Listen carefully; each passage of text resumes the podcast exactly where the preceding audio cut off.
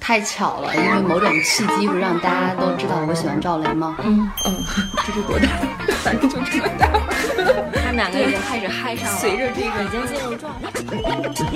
咱们聊聊这些事儿，每个周末与您不见不散。欢迎收听中国新闻周刊的有声节目，咱们聊聊这些事儿。我是主播张韵。今天我们请到了周刊的心理专栏编辑孙文烨，来聊聊中国新闻周刊最新一期的封面故事——被食物绑架的生活。大家好，我是中国新闻周刊心理专栏的编辑孙文烨。啊，文烨好。我们这期的封面报道呢，讲的是一种大多数人都不太了解的病，叫进食障碍。那么，什么样叫进食障碍呢？我们最早知道进食障碍，可能是从戴安娜王妃的故事。一本传记里写到，戴安娜从二十岁开始就已经得了暴食症，在与查尔斯王王子的蜜月当中呢，她一天要催吐四次。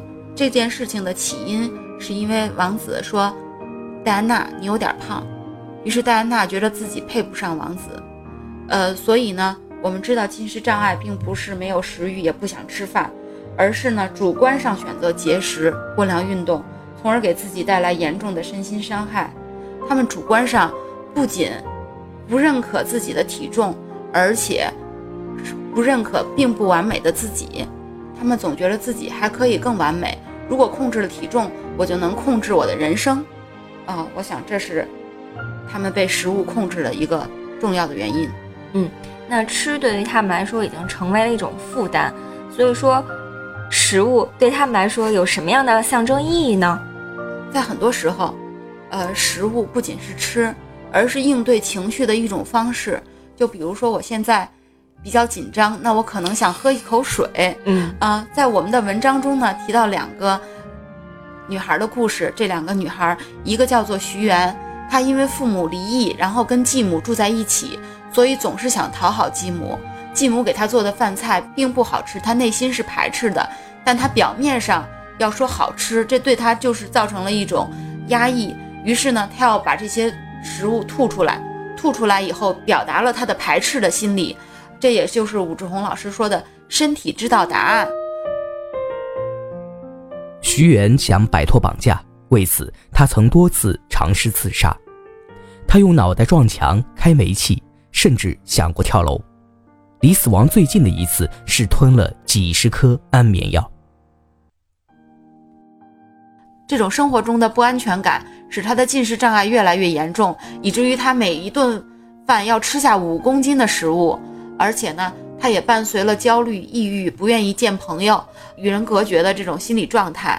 如果说呢，徐媛呢是从食物当中呢，呃，获得了这种报复的感觉，那我们的文章当中有另一个女孩，她叫李月，呃，她有一个对呃作为教师的非常严苛的父母，感觉到自己不完美。但是呢，她在食物当中获得了陪伴感，呃，父母给她的标准特别高，而且把她空降到国外的亲戚家，呃，亲戚对她呢也没有亲情。与徐媛的报复性目的不同，李月的进食则完全是为了缓解压力。二零一五年，二十二岁的李月到美国留学，寄居在舅舅家里。舅舅是个古板的人，对他的很多行为看不习惯。比如第一次在他家吃披萨就吐了，觉得他很娇气。舅妈让李月更困扰，当着舅舅的面对他客气有加，背着舅舅则指责其白吃白住，还会在舅舅面前说他不懂事、难伺候。有时候稍微回家晚了，也被指责出去鬼混。所以在安全感缺失的时候呢，他就要去大吃一顿。嗯，他在大吃一一顿的时候呢。找到了安全感，但他呢，同时又对自己，呃，感到万分的厌恶。于是呢，在天人交战之间呢，他就在不停的节食和催吐之间摇摆。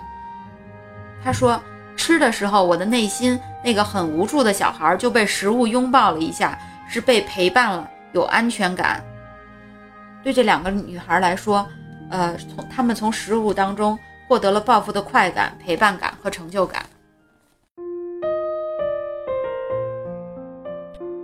对瘦的极致追求直接导致了个体的减肥行为，服务产业则最大程度地发掘人类对瘦的渴望，两者相互配合，致力于强化这样的认知：个体是能够驾驭身体的，无论是衰老过程还是身体胖瘦。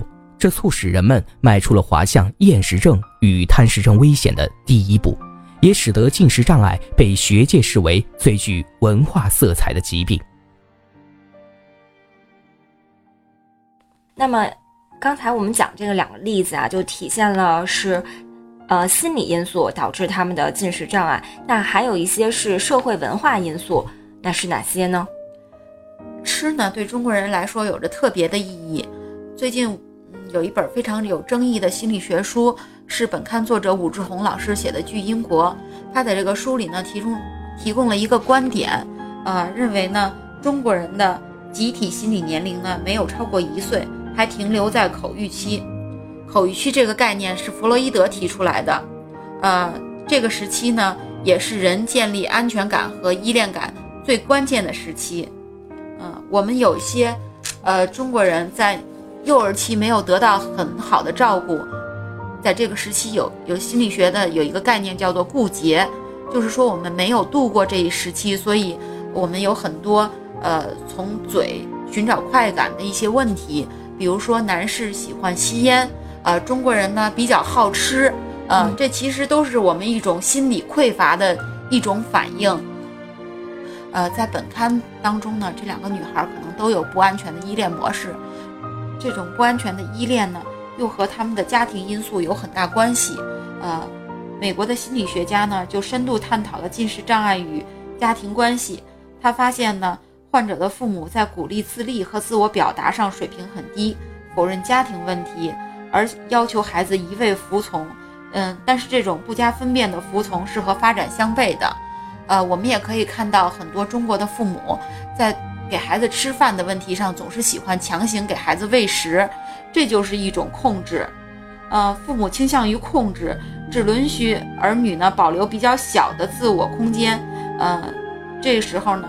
孩子有可能呢，觉着，啊，吃是我唯一能控制的方法，我可以用吃，呃，来抵制你对我的，呃，来抵制你对我的控制。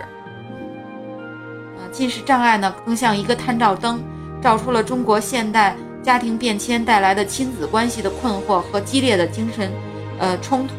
在我们举的这两个案例当中，不光是女儿有进食障碍以及半生的焦虑抑郁，他们的父母也有。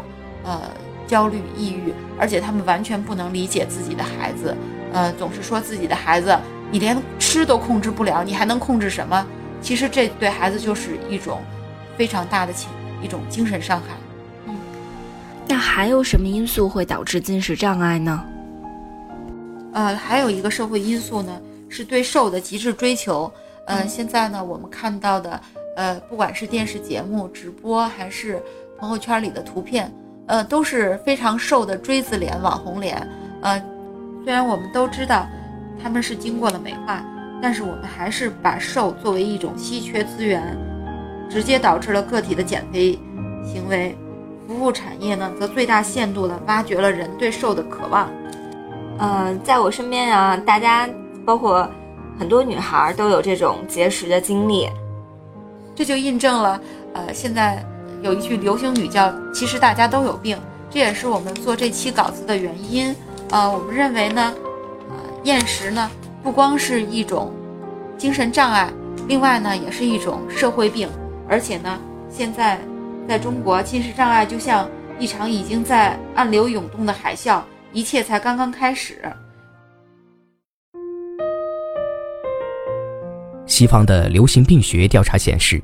进食障碍的患病率为百分之零点五到百分之一，其中百分之九十到百分之九十五都是女性，发病年龄在十二到二十五岁，患病高峰年龄为十三到十八岁。四川大学华西医院心理卫生中心曾于二零零七年对成都市区一千四百八十六名女性、大中学生进行过有关进食障碍的相应调研后估计。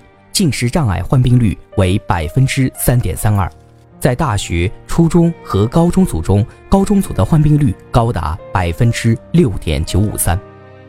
处于这个年龄阶段的患者，多数没有经济能力，除了依靠父母给予的生活费用外，他们也会想方设法满足他们对食物的渴求。嗯，这也就是印证了最近十年来呢，近视障碍的患病率在中国是飙升的。嗯，不仅仅是西方病。呃，是的，但是我们国家呢，在治疗近视障碍当中呢，却感到无能为力。我们国家只有北医六院拥有一个近视障碍的封闭区，只有固定的十五个床位，而且只能收二十，最多只能收二十几个病人，还只能是女性。而近视障碍当中有百分之十是男性，呃，他们是没有没有办法住院治疗的。而且啊，中国现在目前近视障碍这个发病率的飙升呢，也是有现在中国社会发展的特点和社会文化的影响在里面的。所以我们的报道也是考虑到了这一点。我们做这个报道的另一个原因呢，是近视障碍是一种隐蔽性很强的疾病。呃，戴安娜是经过七年才承认自己有这个疾病，并且开始接受治疗的。而近视障碍的发病年龄阶段多为初高中女生，嗯，这些学生根本认识不到自己，呃，病了，而且呢，他把零食和糖果藏在床上，拉一个帘儿，嗯，自己在里面暴吃，然后呢，却把那个皮，呃，可能只有家长在集体进餐当中、聚餐当中才会发现他们有问题。那我们目前怎么预防这种病症的发生呢？呃，上海市精神卫生中心的呃临床主任觉得呢，早期的干预和预防特别重要。感谢文叶和我们分享这么多。二零零八年，法国国民议会通过法案，禁止宣扬以瘦为美的观念。此后，还有议员建议立法禁止过瘦模特从业。二零一零年，英国政府开展了形体自信运动。并在一家非盈利公司的合作下，为学校与家长制定了一些教育模块。这些教育模块鼓励孩子们对他们在媒体上看见的图像进行批判性的思考，理解他们在现实中并不一定是可以被实现，并探索不同的进行数字化图像美化的技术手段。近期的一份报告显示，这些教育模块已经被下载了三万次。第二年，英国广告标准局出台了关于模特电子修图方面的指导原则，以期制止那些对人引起误导的极端瘦削的形象出现在广告中。二零一二年，以色列通过法案，禁止 BMI 低于十八点五的模特出现在广告和时装秀中。相比于国外的诸多努力，中国在这方面可以说是乏善可陈。二十世纪七十年代中后期。精神疾病的患病率为百分之三点二到百分之七点二，如今已经上升到百分之十七点五。然而，直到二零一二年，《中华人民共和国精神卫生法》才问世，中国的卫生支出依然偏向于躯体性疾病，精神卫生领域的支出不到百分之一，精神疾病经济负担的研究几乎处于空白状态。